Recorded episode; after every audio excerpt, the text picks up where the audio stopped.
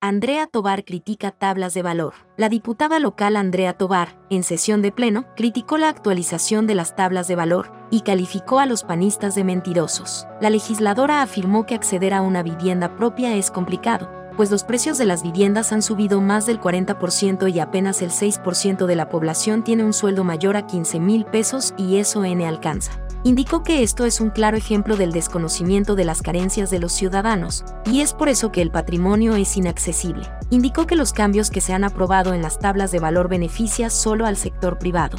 La premisa de que es por el bien del ciudadano, dijo es más una preocupación absurda, pues al ciudadano de pie le preocupan más los servicios básicos y públicos. La legisladora reiteró que las tablas de valor que han actualizado hasta un 20% más en el predial es un impacto directo a la economía.